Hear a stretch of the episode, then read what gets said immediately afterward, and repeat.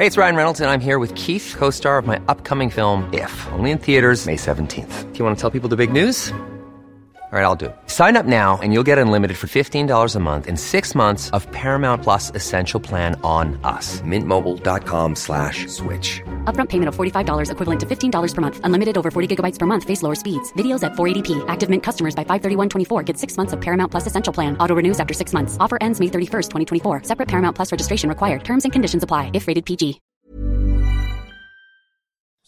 La respuesta a lo que va a ser la mayor crisis económica en nuestra historia fue austeridad y optimismo. Que alguien le diga a Andrés Manuel que el optimismo no es una medida de acción ante una crisis económica, que el optimismo no le va a ayudar a combatir una pandemia, pero que implementar planes económicos sí. Fue un discurso lleno de contradicciones. Se hablaba de austeridad, mientras se planteaba derrochar en proyectos absurdos y bien pendejos. Es momento de reconocer que estamos solos, como siempre, y que saldremos adelante a través de la organización, que no podemos esperar más del gobierno, ya estuvo, pero les anticipo, vamos a salir adelante, con AMLO, sin AMLO o a pesar de AMLO, porque no hay plan, no hay empatía, no hay capacidad de cambiar decisiones ni adaptarse de acuerdo a circunstancias, no hay futuro, nos toca. O sea, le toca a la sociedad que esto sea un llamado a la oposición para despertar, un llamado a los empresarios para reaccionar, a los medios para ser mucho más responsables, a la comunidad internacional para presionar, a la sociedad para organizarnos y a ti para hacer tu parte. Alto Parlante, tu podcast de política pero no como te han acostumbrado. Aquí te decimos las cosas como son. Te ayudamos a saber y entender todo lo que está pasando allá afuera. Nuestro reto, hacerlo simple, claro y en unos cuantos minutos. El tuyo, hablarlo más fuerte que nunca. Al micrófono Pablo Marín y Arturo Aramburu. Y te estaremos acompañando todos los lunes y jueves, a menos que nos censuren. Comenzamos. Amigos, bonito lunes de Semana Santa, semana para descansar como lo llevamos haciendo durante toda la contingencia en nuestras casitas y para escuchar mucho altoparlante porque aquí nosotros no vamos a descansar, vamos a seguir llevándote la información hasta tus casas. Y como lo escuchaste en el mensaje de bienvenida, hoy tenemos que hablar sobre lo que se dijo o más bien lo que no se dijo el día de ayer. Mi nombre es Arturo Aramburu y es un placer acompañarlos nuevamente. Estoy aquí con Pablo. ¿Cómo andamos, Pablo? Muy bien, muchísimas gracias. Con mucha información, no tan buena, de todo un poco, debería pero con mucho análisis, pero verdad. Debería haber sido información buena, ¿no? O sea, ayer... Yo creo que eso es lo que por lo menos yo sí esperaba. Sí, a, ver, yo no.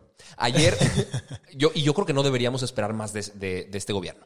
Ayer a las 5 de la tarde eh, se, llevó a cabo un mensaje en Palacio Nacional que había causado muchísima expectativa. La gente esperaba que se anunciara un plan económico de emergencia ante la crisis del coronavirus que estamos viviendo. Y pues obviamente los reflectores estaban puestos sobre Andrés Manuel, los medios estaban pendientes y lo tenían bajo la lupa.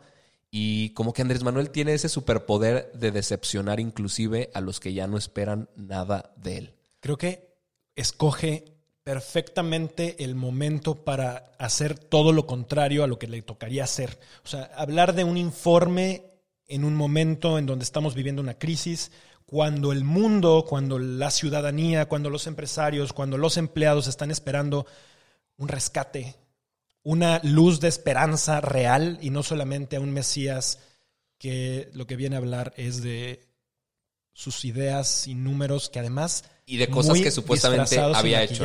¿no? Muy maquillados. Exacto. Más que nada fue una rendición de cuentas, ¿no? O rendición de cuentos mm, que, que, Andrés Manuel se cree en su cabeza. O sea, empezó a decir cosas que habían implementado en su gobierno con, como tú dices, si bien mencionas, datos medio extraños y maquilladones. Eh, se le olvidó lo más importante, coño.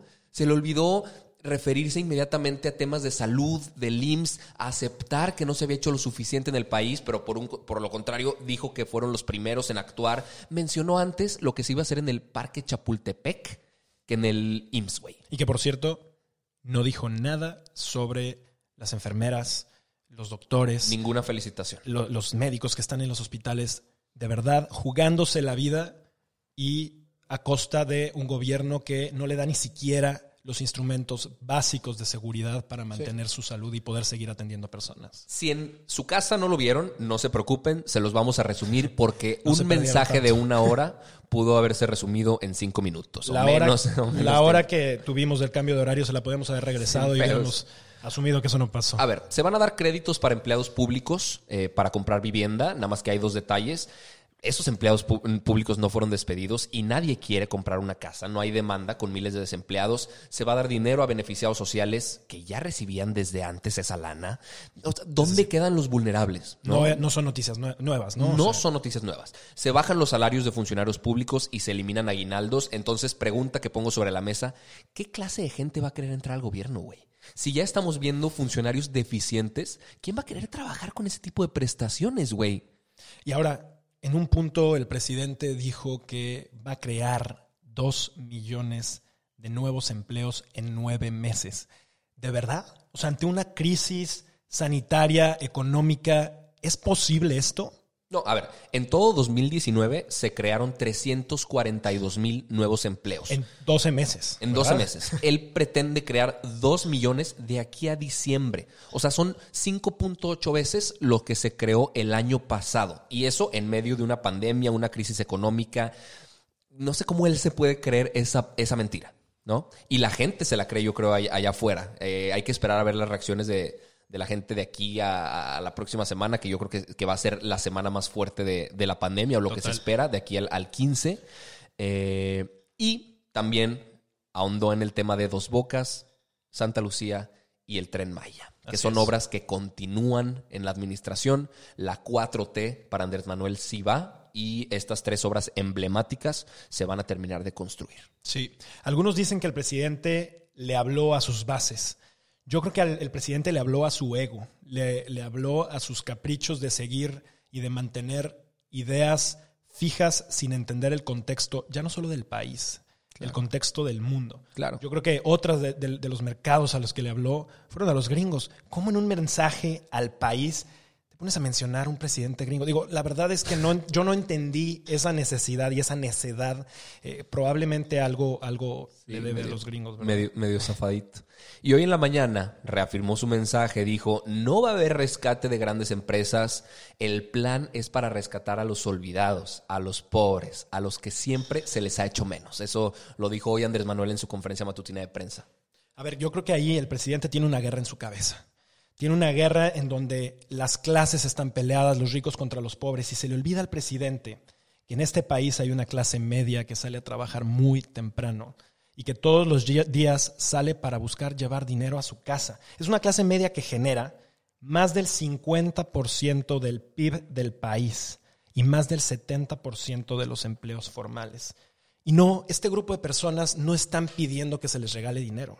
Están buscando, ni tampoco que a los grandes monopolios se les, se les regalen cosas para que puedan seguir creciendo. Lo que buscan es que se les den plazos para poder seguir sobreviviendo, pagando eh, sueldos, pagando agua, pagando rentas, pagando lo mínimo para poder seguir sobreviviendo. Claro. Y bueno, lo, lo increíble es que todavía hay gente que, que defiende el, plan, ¿no? O sea, vi- vimos que coordinadores de Morena en la Cámara de, de Diputados defendieron el plan. ¿Cómo defiendes lo indefendible, güey? O sea, A costa de tu dignidad, creo yo. a la madre. Qué duro.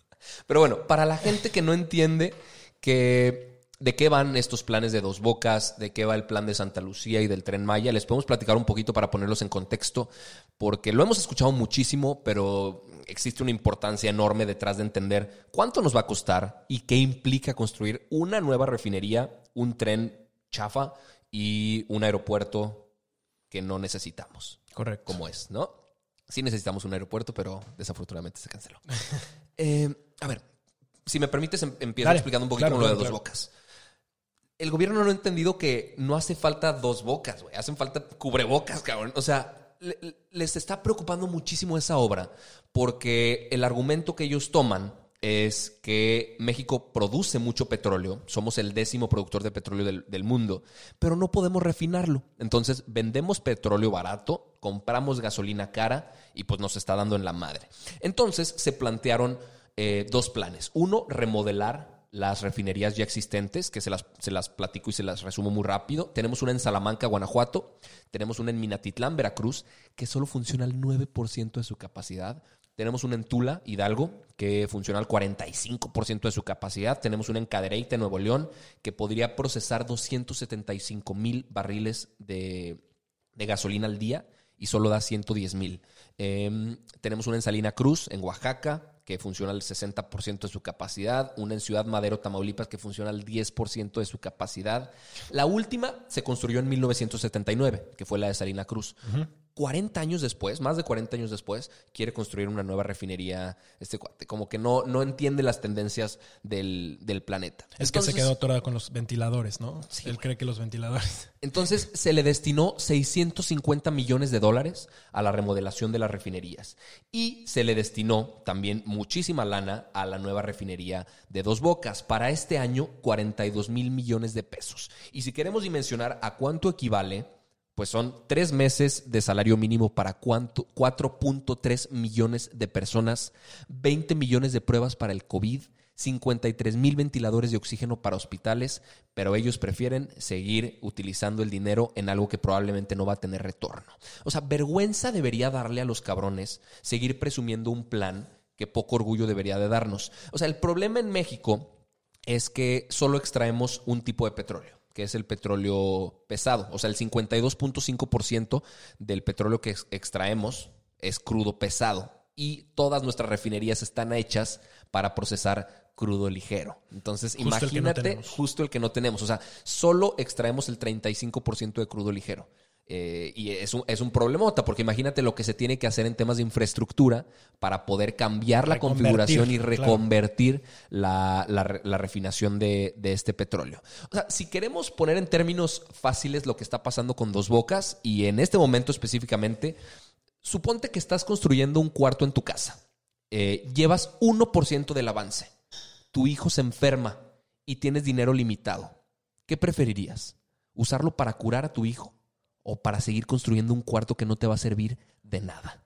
Y además es un cuarto que eh, nadie va a poder usar, porque si tu hijo se muere, ¿de qué te sirve? Ese cuarto se queda vacío. ¿De qué te sirve? O sea, a calificadoras han dicho que es imposible hacerlo como ellos dicen. Dicen que solo van a ser 8 mil millones de dólares en total. Moody's, eh, una calificadora muy reconocida a nivel mundial, dijo que por lo menos van a ser 12 mil millones de dólares y que los tres años que ellos dicen que, que son los, los que van a necesitar para terminar la obra, van a ser muchos, muchos más. Ahora, puede aumentar este costo en un 23.3% según estimaciones de expertos financieros. ¿Por qué? ¿Qué creen? El dólar se está disparando. Solamente en el tiempo en el que habló Andrés Manuel ayer, subió un, un punto 23 eh, centavos el, el, dólar en comparación al peso y los mercados internacionales todavía no habrían. O sea, la obra puede subir de valor muchísimo claro. en, costos. Porque todo este tipo de equipo, todo lo que se necesita para esto, se cotiza en dólares. Exacto. Ahora, ¿valdría la pena hacerlo? Pues realmente no. Pemex solo le da el 6.6% del Producto Interno Bruto a México. Y la caída que se espera para este año es mayor que eso, un 7%. Entonces, como que los números no tienen relación y, no cuadran. Las pérdidas de Pemex crecieron en un 92% el año pasado y van a seguir perdiendo. Ahorita en el país cuesta más dinero sacar un barril de petróleo que importar un barril de gasolina. Sí. No, no entiendo la lógica. Eh, pero bueno, y, con todo esto tenemos además eh, una serie de proyectos como un tren Maya, ¿no? que tiene un costo de más de 139 mil millones de pesos, un aeropuerto que es ahora, el aeropuerto de Santa Lucía está proyectado a ser 36% más caro que el proyecto anterior del Naim. Y para todo esto, al final, el presidente lo que viene a traer es simplemente una rendición de cuentas, entre comillas, y realmente no, trae un nuevo plan. Mira, hay algo muy curioso. Los empresarios realmente han sido, creo yo, la única figura de contrapesos en este país. Porque los partidos políticos pareciera que están dormidos o desaparecieron o algo les dieron, porque en serio están completamente recluidos. Y los empresarios hoy están pidiendo créditos al gobierno. Están pidiéndole dinero prestado para poder seguir pagando sus sueldos. Y si no se les presta el dinero, esos empleos desaparecerían, desaparecerán. Sin empresas no hay productos ni empleo. Sin empleo no hay consumo, puesto que no hay dinero. Y sin dinero y sin consumo, señor presidente, no hay impuestos. Y sin impuestos no habrá dinero para pagar ni su sueldo ni el de sus funcionarios. Pero tampoco va a haber dinero para pagar ni refinerías, ni tren cocida, ni el tercer aeropuerto de la Ciudad de México que probablemente quede incompleto. O sea, lo que estamos viendo hoy es una crisis de liderazgo político en medio de una crisis de salud y a punto de, iniciar una crisis, una crisis terrible alrededor de temas económicos que eventualmente terminará en una crisis de inseguridad. Sí, a ver, el, eh, quizá de esa parte no van a poder sacar dinero, pero Andrés Manuel tiene haces bajo la manga. ¿Viste lo que pasó el 2 de abril? Eh, les, platico, muy rápido. Eh, se publicó un decreto presidencial en el Diario Oficial de la Federación en el que básicamente desaparecían fideicomisos que teníamos en el país con fines específicos para que ese dinero pueda ser utilizado a discreción del presidente. Peligrosísimo. ¿Qué tipos de, fideicomisos son los que están desapareciendo? Primero, yo creo que vale la pena explicar qué es un fideicomiso para la gente que no lo tiene claro allá afuera. Un fideicomiso es un fondo que se asigna para una tarea específica. ¿No? Eh, el director de ese fideicomiso es responsable de aplicar los recursos. Son fondos que evitan que un dinero asignado eh, se utilice para otra cosa que no sea la labor, tarea o apoyo específico que se tenía en mente. Quitar fideicomisos rompe un chorro de reglas. La razón por la cual Andrés Manuel lo hace es porque había manejos corruptos en alguno de ellos. es la seguramente Seguramente sí, seguramente sí, pero es la misma lógica que ha utilizado para recortar muchísimos programas que funcionaban en el país. ¿Que podían funcionar mejor? Claro que sí. ¿Que había que revisarse? Claro que sí. Y cortar con bisturí las cosas que no funcionaban. No cortar con machete la cabeza y dejar desprotegidos a muchísimas personas. En total, los fideicomisos que pueden desaparecer equivalen a, un, a 700 mil millones de pesos. Son 233 aviones presidenciales, 2.295 estelas de luz, 695 estafas maestras, 17 refinerías de dos bocas. Ahora, hay un artículo dentro del decreto que parece un poco confuso porque aquí algunos fideicomisos podrían desaparecer y otros no. El artículo quinto del decreto dice que quedan excluidos del presente decreto aquellos fideicomisos públicos, mandatos o análogos constituidos por mandato de ley o decreto legislativo, o cuya extinción requiera de reformas constitucionales o legales. Eh, entonces, podrían excluir algunos de los fideicomisos de la lista de eliminados, pero dentro de los que sí pueden ser eliminados eh, tenemos algunos muy importantes. El fideicomiso del sistema de protección social en salud, tenemos el fideicomiso para administrar la contraprestación del artículo 16 de la ley aduanera, el fideicomiso para el desarrollo del nuevo aeropuerto internacional de la Ciudad de México, obviamente, tenemos el Fondo para el Desarrollo de Zonas de Producción Minera, tenemos el fideicomiso de retiro de trabajadores de la SEP, tenemos el Fondo de Ahorro Capitalizable de los Trabajadores al Servicio del Estado, tenemos varios que son interesantes y que vale la pena checar eh, detenidamente si van a entrar o no dentro de la categoría que, Andrés Manuel presentó en el decreto. Es decir, lo que este, un, fideicomiso garantiza al país, le garantiza a, a, las personas que son parte de ese fideicomiso y que obtienes recursos a través de eso, es que esa cantidad de dinero está asegurada en no perder valor. Y entonces ese dinero genera intereses que le permite a estructuras estar operando de una u otra forma, pero que el dinero se mantenga durante muchísimo tiempo. Y eso le da garantía a programas de sociales, a este, temas para combatir, qué sé yo, incendios, eh, con, temas de salud, etcétera. Ese, ese es el esa es la raíz con la que nacen los fideicomisos. Habían argumentado que los que están para temas de salud tampoco van a ser eliminados. Entonces, eh, vamos a ver. Un balazo. Sería estúpido. Pero como fue decreto presidencial, pues poco se puede hacer al respecto, ¿no? El decreto ya está, eh, se publicó en el Diario Oficial de la Federación y entra en vigor eh, inmediatamente. Entonces, vamos a ver qué sucede. Esperemos que ese dinero que puede ser utilizado a discreción, pues exista algún organismo que vigile cómo se va a utilizar eso, especialmente en tiempos tan difíciles donde cada peso que se utilice en la administración puede ser utilizado de una buena o mala manera y los resultados pueden ser bastante graves para el país, ¿no? Eh, pero pues vamos a ver cómo, cómo, cómo empieza a evolucionar el tema del plan económico. Creo yo que los empresarios van a exigir algún otro cambio. Creo yo que va a haber algunos problemas internos en el gabinete presidencial. Se especulaba muchísimo durante el fin de semana, inclusive yo lo especulé a través de mis redes, que iba a renunciar el secretario de Hacienda, Arturo Herrera. Eh, hubo por ahí un leak, ¿no? O sea, empezó a decir muchísima gente también en Twitter y así. Sí, eh, eh, y hubo leaks también de, empresarios que supuestamente tenían los vínculos directos con el Consejo Coordinador Empresarial, con Coparmex y que habían estado en reuniones donde se decía que Arturo Herrera había renunciado, que Raquel Buenrostro iba a entrar a la Secretaría de Hacienda, que Marcelo Ebrard iba a entrar como titular de la Secretaría de Gobernación, que Olga Sánchez Cordero iba a ir a, Secretaría de Relaciones Exteriores y que López Gatel iba a ir a Secretaría de Salud, eh, cambiando ahí por Alcocer, ¿no? Que también había renunciado Romo. Bueno, pero eso, todo eso hasta ahora han sido especulaciones. Puras especulaciones, puras especulaciones, pero no se preocupen, la información se las llevaremos eh, fresquecita directamente hasta sus hogares. Si algo llega a suceder, no se preocupen, nosotros vamos a estar muy al pendiente y documentando todo. Mientras tanto, creo que la indicación es mantente en tu casa, cuida tu salud mental, cuida a tus amigos, cuida a, tu gente querida, mantente en contacto con ellos por miles de formas que tenemos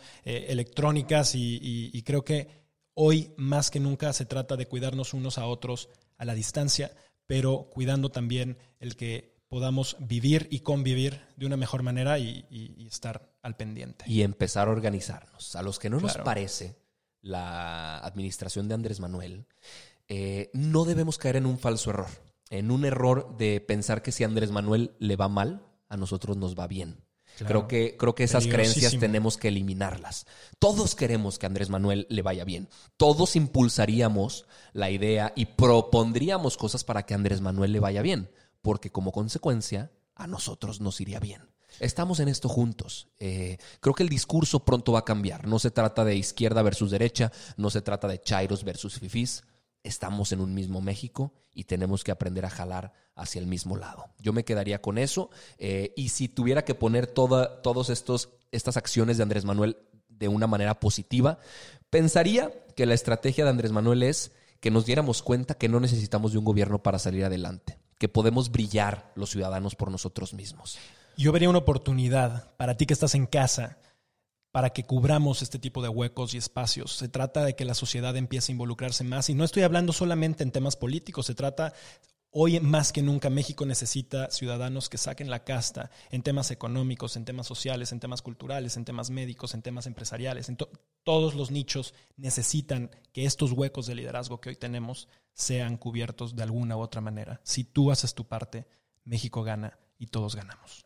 No podría estar más de acuerdo. Nada más para despedirnos, en México hasta el día de hoy hay reportados 2.143 casos de coronavirus, 94 eh, muertes desafortunadamente. Estas van a ser las dos semanas más difíciles para, para la estrategia de salud, eh, para que todo pueda mejorar muchísimo o pueda em, empeorar. Entonces, eh, la información la vamos a tener nosotros bien documentada, la vamos a hacer llegar hasta sus casas. Nuevamente te agradecemos por estar aquí al pendiente del programa, por informarte un poco más y y por involucrarte en estos temas que a todos nos interesan. Las redes sociales, les recordamos, Arturo Aramburu, Pablo Marsk y altoparlante.podcast. Por favor, sigan por ahí al pendiente con toda la información. Nos encantará poder seguir cerca de ti. Una invitación nada más antes de despedirnos. Esto puede ser una conversación más abierta. Debe ser, no queremos que solo sea entre Pablo y yo. Si tú en tu casa tienes algún comentario, si crees que dijimos algo que puede ser cuestionable, dínoslo, por favor. Nosotros vamos a ser los primeros en aceptar ese tipo de comentarios para construir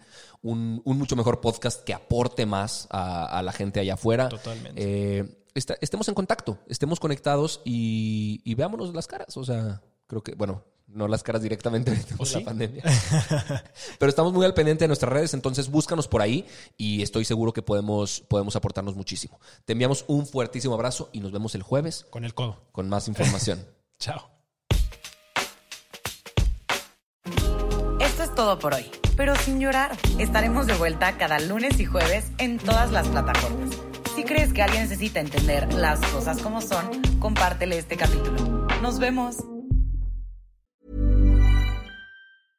¿No se merece tu familia lo mejor? Entonces, ¿por qué no los mejores huevos? Ahora, Egglands Best están disponibles en deliciosas opciones. Huevos clásicos, de gallina libre de jaula y orgánicos de Egglands, que ofrecen un sabor más delicioso y fresco de granja que le encantará a tu familia. En comparación con los huevos ordinarios, Egglands Best contiene la mejor nutrición como 6 veces más vitamina D, 10 veces más vitamina E y el doble de omega 3 y B12. Solo Egglands Best. Mejor sabor, mejor nutrición, mejores huevos. Visita egglandsbest.com para más información.